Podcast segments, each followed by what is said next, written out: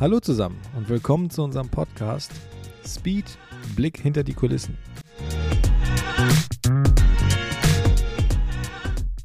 Hallo zusammen, willkommen zu einer weiteren Folge unseres Podcasts Speed Blick hinter die Kulissen.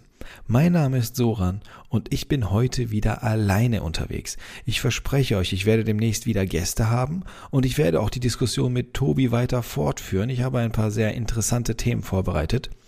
Ähm, das Problem an der Geschichte ist jedoch äh, zum einen sind meine Gäste häufig in der gleichen Position wie ich. Das heißt, sie sind relativ busy ähm, sind meist auch selbstständig. Das heißt, ein, ein, eine Zusammenkunft zu finden für eine Folge gestaltet sich schwierig, auch wenn sich das sehr trivial anhört.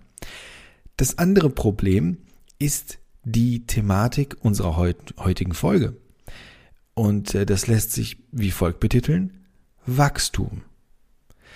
Es ist jetzt natürlich schwierig, Wachstum ähm, in Zusammenhang mit Problem zu bringen oder im, im Zusammenhang mit, mit Problematik zu setzen.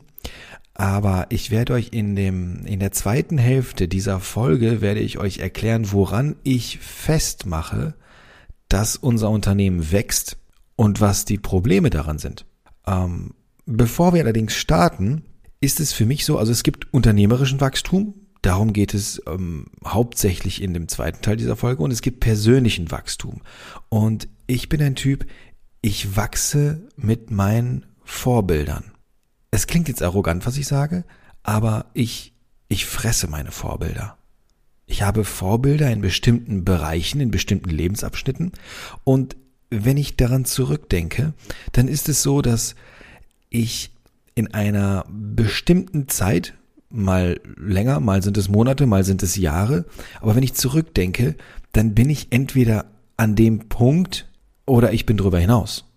Und ich bin besser, als mein Vorbild es ist oder war.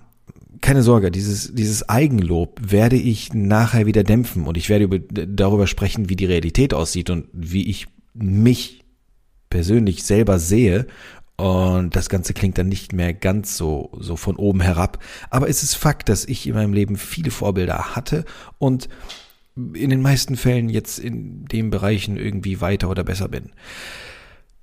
Fangen wir mal mit einem meiner ersten Vorbilder an, äh, die ich mich halt wirklich, wirklich prägnant erinnern kann. Hm, ich war auf der Realschule, frag mich nicht, welche Klasse, es war irgendwas, also, verdammt, ich habe da immer Schwierigkeiten mit den Jahren, aber ich war jung.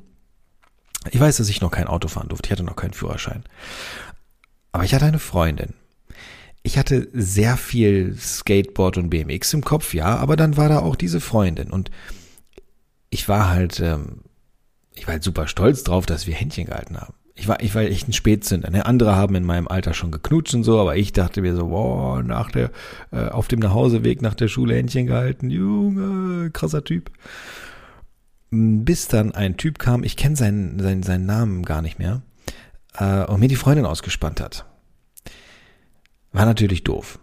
Ähm, okay, vermutlich war ich ein bisschen selber schuld, denn äh, naja, ich, ich kam halt nicht so wirklich aus dem Tritt. Wie gesagt, ich hatte halt einfach Skateboard und BMX fahren im Kopf und Händchen halten war für mich ein Highlight und sie hat sich wahrscheinlich mehr versprochen. Ähm, also habe ich es äh, dem Typen leicht gemacht, aber so sehr ich den Typen gehasst habe, war er ins Geheime irgendwie ein wenig mein Vorbild, denn ich wollte in bestimmten Zügen wollte ich so sein wie er. Jetzt halte ich fest. Der Typ hatte einen Porsche. Ein Porsche Boxster in so einem quietschgelb, so fast neongelb. Und ähm, naja, ich meine, das, ich hatte, ich hatte auch ein, gelbes Fahrrad vom Realmarkt. Mehr halt nicht. Und das ist irgendwie kacke. Und dann denkst du dir, ey, ich will eines Tages so sein wie der Typ. Und zwar schnell. Wenn ich mich jetzt aber zurückerinnere, dann ist das vielleicht ähm, ein wenig schwierig. Also dieses Vorbild ist, glaube ich, ein wenig schwierig, denn äh, der, der Kerl war Soldat. Äh, er war Mitte 20, äh, war Soldat, war durchtrainiert. Dieses Auto in quietschgelb, das gab es nie in dieser Farbe von Porsche. Das heißt, das Auto, das war mal angebumst, äh, war ein Unfallwagen und wurde wurde mindestens einmal nachlackiert. Ähm, das ist, okay, das ist der erste Punkt. Er war Soldat, äh, durchtrainiert Mitte 20 und jetzt musst du dir aber rückwirkend vorstellen, da ist halt ein Typ mit Mitte 20, der, der von der Schule vorfährt und einem kleineren Typen die minderjährige Freundin ausspannt. Also ich weiß nicht, ob das im Nachhinein immer noch so ein gutes Vorbild ist, aber erst einmal war dieses Auto da und ich hatte nur ein scheiß Fahrrad. Also hey, gut, leichtes Spiel, ähm, den Kerl zu übertrumpfen. Aber mit dem Alter sind meine Vorbilder natürlich gewachsen und ähm, jetzt bin ich an einem Punkt, wo ich sage, wenn ich, wenn ich bald es wirklich schaffe, an die Pace und Performance und das, was ich wirklich bewundere an Menschen, wenn ich es schaffe, daran zu kommen, dann dann bin ich ein geiler Typ. Das sage ich jetzt, aber ich habe ja vorhin auch gesagt, dass ich mit meinen Vorbildern wachse. Das heißt, wenn ich das wirklich erreichen sollte, und das sind wirklich Menschen aus meinem näheren Umfeld. Das sind Menschen aus meinem Umfeld, wo ich sage, ich, ich bewundere dich für die und die Sache. Ich möchte das auch. Ich möchte das können. Ich möchte da sein. Ich möchte unternehmerisch so weit sein wie du. Ähm, wirklich in, in, in, meinem, in meinem nahen Umfeld. Es kann durchaus sein, dass wenn ich an diesem Punkt irgendwann bin, mir denke, Ah, du bist immer noch eine Wurst. Warum bist du nicht Elon Musk? Aber, so, um das jetzt wieder einzudämmen. Mit dem Wachstum, also mit dem, mit dem Kern, die Kernthematik dieser Folge, ähm, habe ich mich intensiv beschäftigt und ich merke mal wieder, wie so oft in meinem Leben, dass ich kein Einprozentler bin. Einprozentler das sind, das sind diese Typen, kennt ihr diese Typen, die einfach verdammt gut sind in dem, was sie tun? Das sind diese Typen, die hatte ich zum Beispiel im Studium, die haben, die haben auf Anhieb Dinge komplett gerafft, wo ich mir denke, es ist, es ist nicht möglich, dass du dieses Kackbuch nicht aufschlägst, nicht nächtelang lernst, aber es jetzt sofort schon raffst das sind diese Typen, die auch im Sport ein gewisses Talent haben, wo, wo du denkst, wie ist das möglich, Mann? Wo kommt, wo kommt diese Koordination her? Wo kommt diese Balance her? Wo kommt dein Wissen her? Ähm, ich hatte zum Beispiel, ja, ich hatte auch eine, äh, eine, eine Mitschülerin, die war noch nie in Frankreich. Die kam aus der Türkei. Die hat, die hat noch nie eine französische Serie oder irgendwas gesehen. Ey, die hat fucking fließend Französisch gesprochen im Französischunterricht. Und ich saß da mit, ich konnte Bonjour, Baguette und äh, Boulangerie. Boulangerie ist Bäckerei. Da kriegst du dein Baguette her. Und Croissant. Und mehr konnte ich nicht. Und die spricht fließend. Ich dachte, bist du fertig? Was soll das? Also, und ich merke jetzt gerade in, in, meinem, in meinem aktuellen Lebensabschnitt als Unternehmer, dass ich schon wieder kein Einprozentler bin, was das Unternehmen angeht. Ich hatte es mir so gewünscht, dass ich in diesem Punkt wirklich dieser Einprozentler bin, der, der es so richtig drauf hat der, der so innerhalb von einem Jahr das Unternehmen riesig macht und es, und es dann noch riesiger macht. Nein, es ist wie, wie bei allen Dingen in meinem Leben, ich muss mir den Arsch aufreißen, um gut zu werden. Das war im Studium so, das war, war, war in allem so. Ähm, ich war schon immer, bei allem, was ich gemacht habe, war ich relativ weit vorne da mit dabei. Ich war aber nie an der absoluten Spitze. Fußball als ich sehr jung war, habe ich Fußball gespielt. Straßenfußball, ne? War, ich war echt gut.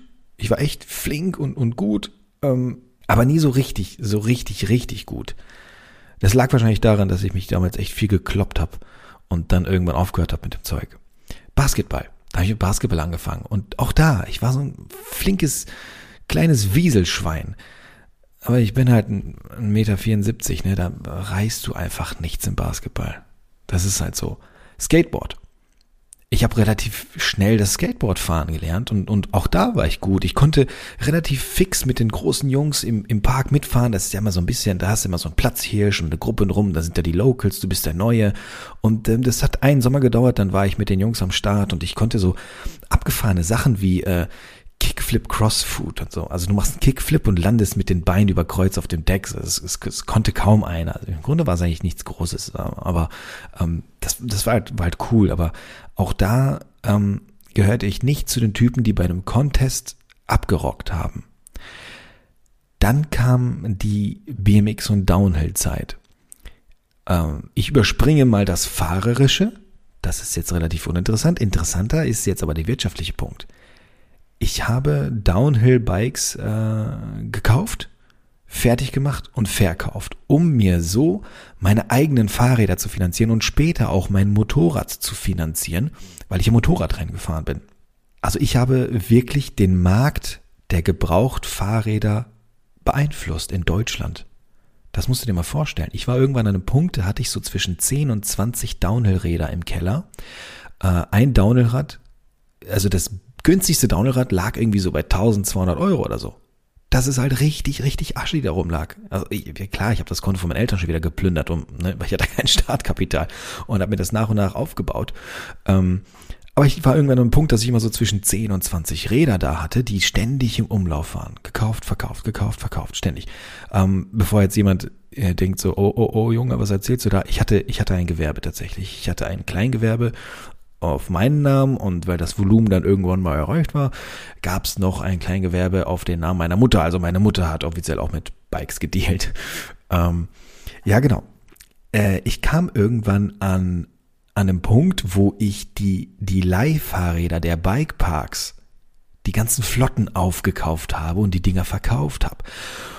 Und jetzt kommt der Clou an der Geschichte, wo ich mal wieder zeige, was ein unfassbar, ich will nicht sagen dumm, aber irgendwie dummer Typ ich war. Das war alles nur zum Spaß. Ich hätte daraus wirklich was, was Großes machen können. Was habe ich gemacht? Ich hatte Geld auf der Tasche hab mir ein Rennmotorrad gekauft.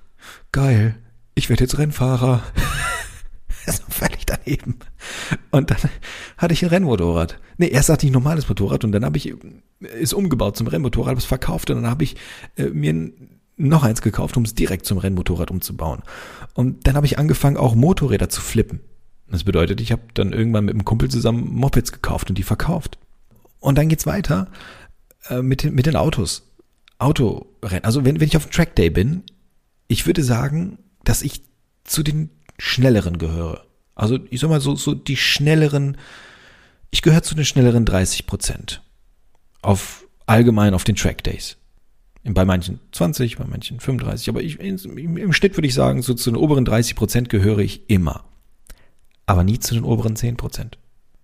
Das will ich damit sagen. Also mir, mir in manchen Dingen fehlt mir einfach das Talent und ich muss viel, viel durch irgendwie Mühe dann wieder wettmachen. Ähm, jetzt ist es aber so, dass ich, was meine, was, was meine Ziele im Leben angeht, bin ich angekommen. Ich, ähm, ich schwanke nicht mehr, beziehungsweise ich lasse mich nicht mehr so, so hin und her reißen, was meine Ziele angeht. Ich wollte, ich wollte BMX-Star werden, Fußballstar, Basketballstar, ähm, wollte äh, Downhill-Fahrer werden, wollte Motorradrennfahrer werden und und und. Ne? alles durch. Aber ich bin, was meine Ziele angeht, bin ich nicht mehr so kindisch. Ich bin angekommen und mein Ziel ist es, ein gesundes Unternehmen aufzubauen und es zu führen und, und es zu wachsen zu sehen. Das bedeutet, ich darf mir in meiner jetzigen Situation nicht mehr solche kindischen Fehler erlauben wie, äh, ich habe gerade ein bisschen Geld verdient, oh, ich habe einen Porsche, moin, ähm, das darf halt nicht passieren. Und es ist einfach so, dass ich jetzt Talent hin oder her verdammt gut sein muss in dem, was ich tue. Ich, ich muss richtig gut sein, denn niemand hilft mir. Und auch wenn du in so einer Situation bist, niemand wird dir helfen. Also du, du, du hast keinen, keinen wirklichen Backup. Das hast du nicht es ist so, ich, warum es von mir, also es gab in letzter Zeit auch ähm, keine ähm, Social Media Beiträge, keine Stories, keine YouTube Videos und keine Folge, weil ich in einer etwas schwierigeren Phase war. Ähm, auch aus unternehmerischer Sicht. Erkläre ich euch gleich sofort, hat mit dem Wachstum zu tun. Ähm, und es ist, für mich ist es immer so ein bisschen, also mein, mein Anker, was solche Themen betrifft, ist halt mein Freund Tobias. Und es ist halt natürlich immer der leichte Weg, wenn man zum Hörer greift. Ähm, und, und dann spreche ich mit Tobias. Und das hilft mir oft. Aber ich versuche das zu vermeiden. Ähm, warum versuche ich das zu vermeiden? Das werde ich jetzt einmal bildlich darstellen, damit das äh, auch ganz schnell klar wird. Du bist auf dem Schulhof äh, und du hast halt, du hast halt, also zumindest war es bei mir so, es war auch, so ein bisschen Brennpunkt, ne? Also Schulhof war immer Spiel und Spaß, ja, aber du konntest auch jeden Moment auf die Schnauze kriegen, weil es gab halt ein paar, paar üble kleine Motherfucker, die einfach böse waren. Waren einfach nicht cool drauf. Ne? Ich, kleines blödes Kind, will immer spielen und die wollten dann irgendwie immer auf der Mappe hauen und abziehen. Das ist halt, das ist halt doof. Und es gibt aber immer diesen einen netten, starken Typen. Die gibt es irgendwie immer, auch in Filmen. So, und wenn du mit dem durch den Schulhof stolzierst, dann ist alles cool. Dann bist du safe und es ist alles Taco. Aber wenn der Typ dann, oder im besten Fall machst du auch noch auf dicke Hose, aber wenn der Typ am, am Tag darauf nicht da ist, äh, dann sage ich dir aus eigener Erfahrung, kriegst du doppelt so viel auf die Mappe. Und diese ganzen Bösewichte, diese kleinen Gauner, die dich abziehen wollen und die, die dich irgendwie fertig machen wollen, grundlos, die gibt es im Leben zuhauf. Äh, das ist, das ist, das sind teilweise Lieferanten, das sind teilweise Kunden, das ist das Finanzamt, das sind irgendwelche anderen Ämter, an die ich gerade irgendwelche Gelder zahle, wobei ich nicht weiß wofür. Ähm, das sind, das sind Reklamationen, das sind eigene Probleme. Das, ähm, das können Mitarbeiter sein. In, in unserem Fall muss ich ganz ehrlich sagen, kann ich Mitarbeiter ausschließen, also Mitarbeiter und Partner, also alle, die intern bei uns im Team arbeiten, da haben wir das nicht. Bei einem großen Unternehmen, moin, hast du das aber so richtig fett. Da sind die Kollegen und Mitarbeiter sind damit die größten Feinde. Das ist bei uns ist es ausgeschlossen, dafür ist es zu familiär. Ähm, aber wie gesagt, Reklamation, Qualitätsprobleme, Denkfehler, all das sind diese kleinen Motherfucker, die auf dich warten, die dich einfach nur fertig machen wollen und dir dein Handy klauen wollen, dein Nokia 6210 und dann kommst du nach Hause und kriegst zu Hause auch nochmal Schläge, weil dein Papa hat's dir gekauft und es ist weg und dann hast du zweimal kassiert und kein Handy. Wo war ich? Ach ja, äh, ja, überall Tücken. So, und ähm, das ist im echten Leben genauso. Wenn ich jetzt mit jedem kleinen Problem zu meinem stärkeren Kumpel laufe, dann lerne ich nicht, dann lerne ich nicht alleine klarzukommen. Und das musst du. Ja. Oh Mann, ich bin sehr offen und sehr ehrlich in diesem Podcast, oder? Das ist schon, das ist schon wirklich abgefahren. Ich, äh, ich hoffe, dass ich damit wirklich dem einen oder anderen helfen kann, der oder die hier äh, zuhört. Ähm, ja, wir sind jetzt bei der zweiten Hälfte der Folge angelangt oder, oder vielleicht auch sogar beim letzten Drittel. Ich wollte dir nämlich erzählen, woran ich festmache, dass wir wachsen und was das Problem ist. Woran merke ich das? Also erstens, wir gehen anders heran an unsere Projekte. Wir durchdenken Ideen viel intensiver. Wir sprechen mehr. Ähm, wir haben oh, wir, wir gehen unterschiedliche Blickwinkel durch, wir gehen mehr ins Detail und teilweise schlafen wir darüber, bevor wir anfangen zu realisieren. Das haben wir früher nicht gemacht. Das haben wir nicht gemacht, weil wir Druck hatten. Wir mussten pushen, rausbringen, verkaufen, damit das Geld reinkommt. Jetzt ist es so, dass wir wirklich uns mehr Zeit lassen mit Ideen. Uns passieren immer noch Fehler. Entwicklung ist wirklich ein harter Hund. Das Thema Entwicklung ist, ich glaube, dass, ähm, also natürlich hat es jeder Unternehmer in jeder Branche nicht leicht, aber ein entwickelndes und produzierendes Unternehmen ist, glaube ich, die härteste Branche, die du aussuchen kannst. Und wir gehen mittlerweile mit mehr Bedacht ran. Das ist der erste positive Punkt. Kommt der zweite Punkt. Geht so positiv. Wir drücken mehr Kohle ab. Wachstum das merke ich jetzt gerade, wenn ich, wenn ich, wenn ich mir die Zahlen anschaue. Wachstum bedeutet primär mehr Kosten. Ey, ich sag dir ganz ehrlich, wie das ist. Ich habe keine Ahnung an wen. Ich habe keine Ahnung warum. Aber irgendwie drücken wir an gewisse Parteien immer mehr, also immer mehr Parteien wollen Geld von uns. Und immer mehr Leute denken aber auch, dass äh, es bei uns was zu holen gibt, was an sich ja irgendwie ein gutes Zeichen ist das, das Zeichen ist gut, aber die Fakten sind scheiße. Also ich zahle Steuern und ich weiß nicht mal wofür. Eine Steuer hierfür, eine Steuer dafür und dann irgendwelche äh, Künst, irgendwas für Künstler oder sowas kam letztens rein. Soll ich eine Gebühr zahlen? Weil, weil wir ein Unternehmen haben, also das heißt Unternehmen, weil, weil Stork Media für uns Bilder macht so. Und äh, denke ich mir so, Alter, ey, wie, wer kommt so auf sowas? Äh, naja, jedenfalls die, der Kostenapparat wächst enorm. Dritter Punkt, der ist wiederum positiv. Danach kommt wieder ein negativer zum Abschluss. Der dritte Punkt ist, was mir auffällt, man fragt uns nicht mehr, könnt ihr das umsetzen? Also wirklich neue, anspruchsvolle, krasse, umfangreiche Projekte. Da fragt man uns nicht, könnt ihr das? Sondern man fragt uns mittlerweile nur noch, wie lange braucht ihr und was kostet es? Das bedeutet, dass wir ein gewisses Standing haben bei unseren Kunden und auch bei Neukunden. Wir haben ein gewisses Standing, wo die Leute wirklich sagen, äh, die, ich habe ein Problem und die Jungs werden das lösen. Und das ist, das ist der, der, der größte Benefit, den ich kenne und sehe an unserem Wachstum. Und abschließend der letzte Punkt, der jetzt wieder im Wechsel ein wenig negativ ist. Ich denke primär für mich negativ in meinem Kopf. Ich habe Angst, dass nee, ich habe Sorge, dass meine größte Angst ähm, sich bewahrheitet, nämlich dass wir träge werden. Ähm, wir haben mittlerweile ein sehr großes Auftragsvolumen und ich habe Angst, zu langsam zu werden für unsere Kunden. Das gefällt mir überhaupt gar nicht. 0,0. Es gefällt mir nicht, dass Leute lange auf uns warten müssen. Und ähm, das ist natürlich jetzt ein schwieriger Spagat zwischen Kapazität, äh, vorhandener Kapazität maximal effizient nutzen und vielleicht weitere Kapazität schaffen. Und der Spagat zwischen dieses Auftragsvolumen rentiert es sich, um weitere Kapazität in Form von Manpower zu schaffen. Und ähm, ja, ich habe das Gefühl, dass wir ein wenig langsamer geworden sind einfach aufgrund der, der, des Volumens. Ähm, dieses Gefühl, ich habe natürlich mit, mit Dennis gesprochen, mit ähm, Mareike, mit Matthias, mit Tobi, also mit allen, die bei uns involviert sind. Äh, scheinbar habe dieses Gefühl primär mehr ich, Dennis auch ein wenig. Ähm, ich denke, dass die anderen es noch sehr gelassen sehen.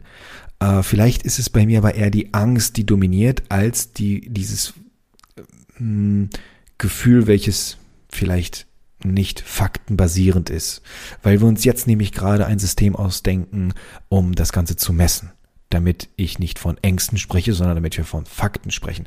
Aber Ängste sind an sich gut, weil die regen mich und die regen uns an, nachzudenken, zu optimieren. Und ähm, ja, das sind so die Punkte, an denen ich Wachstum ausmache. Und ich habe bewusst äh, kein Geld erwähnt. Also kein Geld im Sinne von Wachstum, wir haben mehr Geld. Ich kann dir auch sagen, warum ich das nicht erwähnt habe, es langweilig ist. Also wenn ich hier erzähle, ja, wir, wir machen jetzt mehr Geld, okay, krass, cool. Ähm, aber dieses mehr Geld ist, das sage ich auch ganz ehrlich, ist in den ersten zwei Jahren überschaubar, weil wir alles reinvestieren. Ähm, klar, jetzt kann ich sagen, wir haben einen kleinen Firmenwagen, wir haben einen nagelneuen Bulli, wir sind umgezogen, haben uns vergrößert, äh, äh, Werkzeug, ba, ba, ba, ba, ba, ba. Alles langweilig. Ich denke, dass die Punkte, die ich davor erwähnt habe, viel interessanter sind und einen viel größeren Mehrwert geben, äh, darüber nachzudenken, was es bedeutet zu wachsen. Denn zu wachsen bedeutet wirklich mehr Kosten, mehr Verantwortung und du kannst noch tiefer in die Kacke greifen, wenn du in diesem Wachstumsprozess nicht die perfekt richtigen Entscheidungen triffst. Und ich muss zusehen, gerade jetzt ein nahezu ein Prozentler zu werden. Ja, alles klar. Äh, ich bedanke mich fürs Zuhören und ich werde beim nächsten Mal, hoffe ich, äh, wieder einen Gast haben, denn ich habe ein, ein sehr spezielles Thema, äh, das ich mit Tobi besprechen möchte und das habe ich nicht mit ihm besprochen, ich habe es mir aufgehoben, damit du zuhören kannst, während wir das besprechen. Und das ist nämlich das Thema Belohnen. Wann fängst du an, dich zu belohnen? Was ist der richtige Zeitpunkt?